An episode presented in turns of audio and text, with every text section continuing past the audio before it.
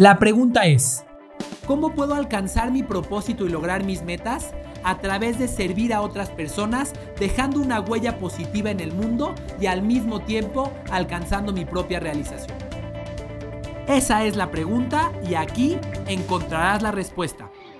Mi nombre es Carlos Agami y tengo más de una década entregado y obsesionado por estudiar cuáles son las mejores formas de servir al prójimo y de servirse a uno mismo para alcanzar la realización total. Esto es Estoy para Servirte. Hola, bienvenido a este episodio de Estoy para Servirte. En él te voy a hablar acerca de por qué tienes que hacer lo que amas. No puedes no es un sacrificio, no es un, no es un privilegio. ¿Por qué tienes que hacer lo que amas? Primero quiero empezar por contarte una breve historia. Hace algunos años, personalmente, yo era totalmente infeliz. Me dedicaba a vender sistemas de administración. Eh, yo vendía uno de los sistemas de administración, uno de los ERPs más grandes del mundo. Y llevaba varios años haciéndolo. Y debo de reconocer que para venderlo era verdaderamente bueno.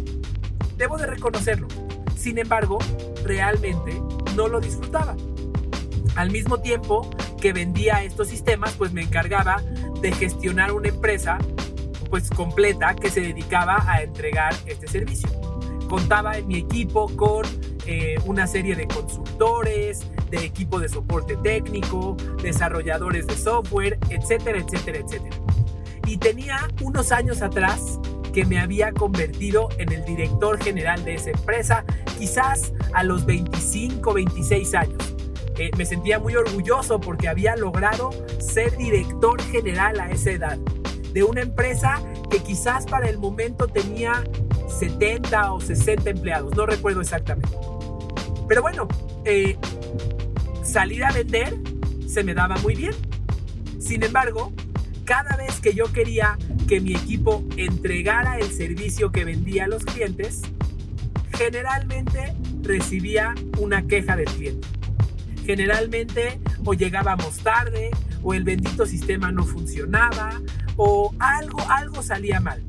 Y prácticamente todos los días de mi vida los dedicaba a recibir quejas, a recibir llamadas y a recibir eh, verdaderamente gritos intensos por parte de empresarios que con toda razón requerían que yo cumpliera con lo que había prometido.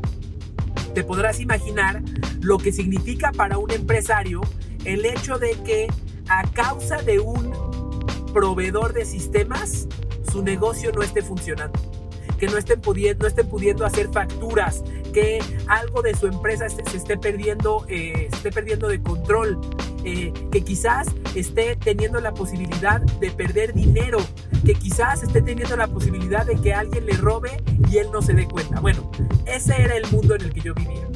Y todos los días regresaba a casa verdaderamente exhausto de recibir ese tipo de llamadas, verdaderamente exhausto de sentirme todos los días insuficiente, porque todos los días había recordatorios que me decían, tú no puedes hacer esto, tú no puedes hacer esto.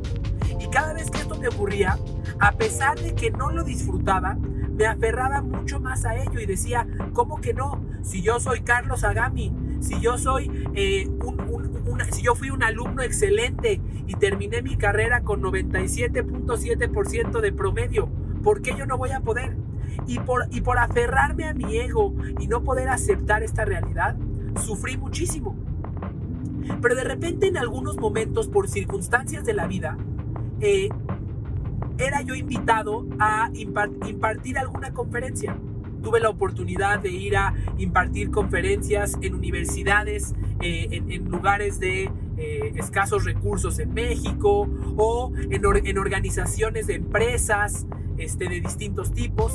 Y cada que yo salía a impartir una conferencia, me sentía pleno, me sentía lleno, sentía que verdaderamente estaba, estaba haciendo algo que me encantaba. Pero ¿sabes qué sentía inmediatamente después? Sentía una culpabilidad enorme. Porque para mí yo había aprendido que dedicarte a hacer lo que amas significa fallarle a tu familia. Había aprendido que trabajar significa sufrir y que si lo estás disfrutando, entonces algo está mal. Si estás haciendo lo que amas, algo está mal. Esto llegó eh, dentro de mí, llegó a un momento en el cual decidí tomar una decisión, decidí cambiar. Y entonces eh, me acerqué a mi grupo de socios con los que trabajaba, aquellos que, eh, pues bueno, eran, eran dueños de esta empresa dedicada a la venta de software y les dije, la verdad es que no me quiero dedicar a esto. Muchas gracias, pero no me quiero dedicar a esto.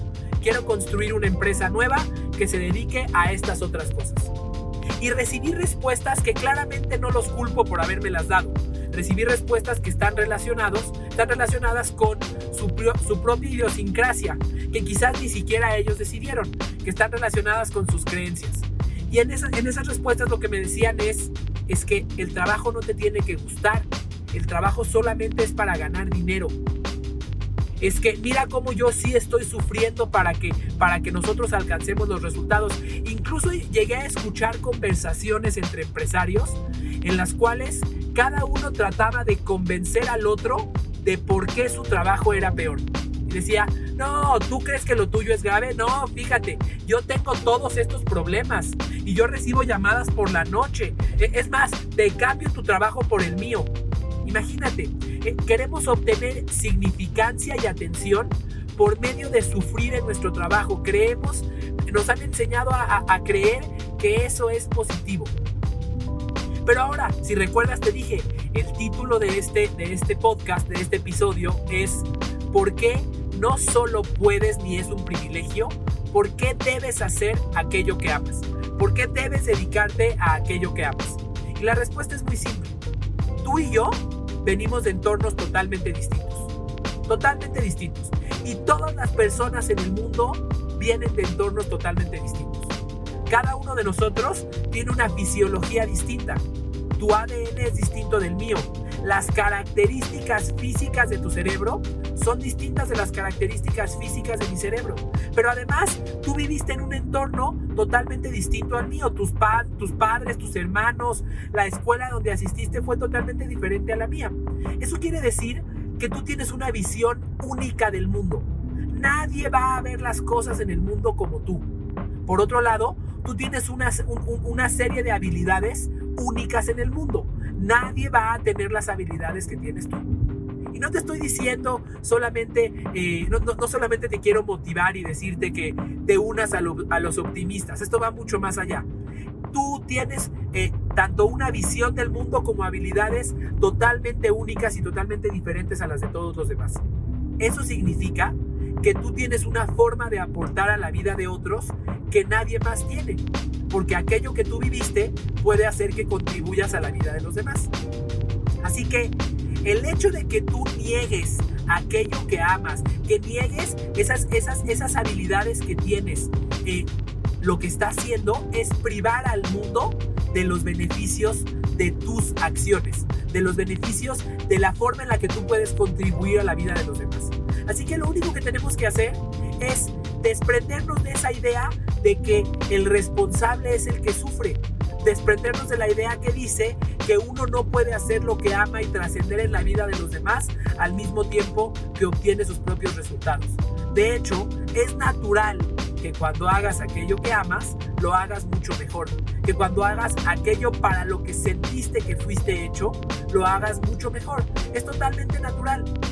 Solo tienes que desprenderte de esta limitante que te han enseñado en tu alrededor. Y cuando lo hagas, vas a, no nada más vas a tener un beneficio para ti, vas a empezar a, a, contribuir a la vida de los demás de una forma que nunca lo habías logrado previamente. Así que te invito a que te deshagas de esa creencia, a que recuerdes que cuando tienes una habilidad y una visión del mundo, no solo tienes un privilegio de llevarlas a cabo, sino tienes una responsabilidad de utilizarlas para contribuir a la vida de los demás. Espero que esto te haga sentido y te deseo un excelente día.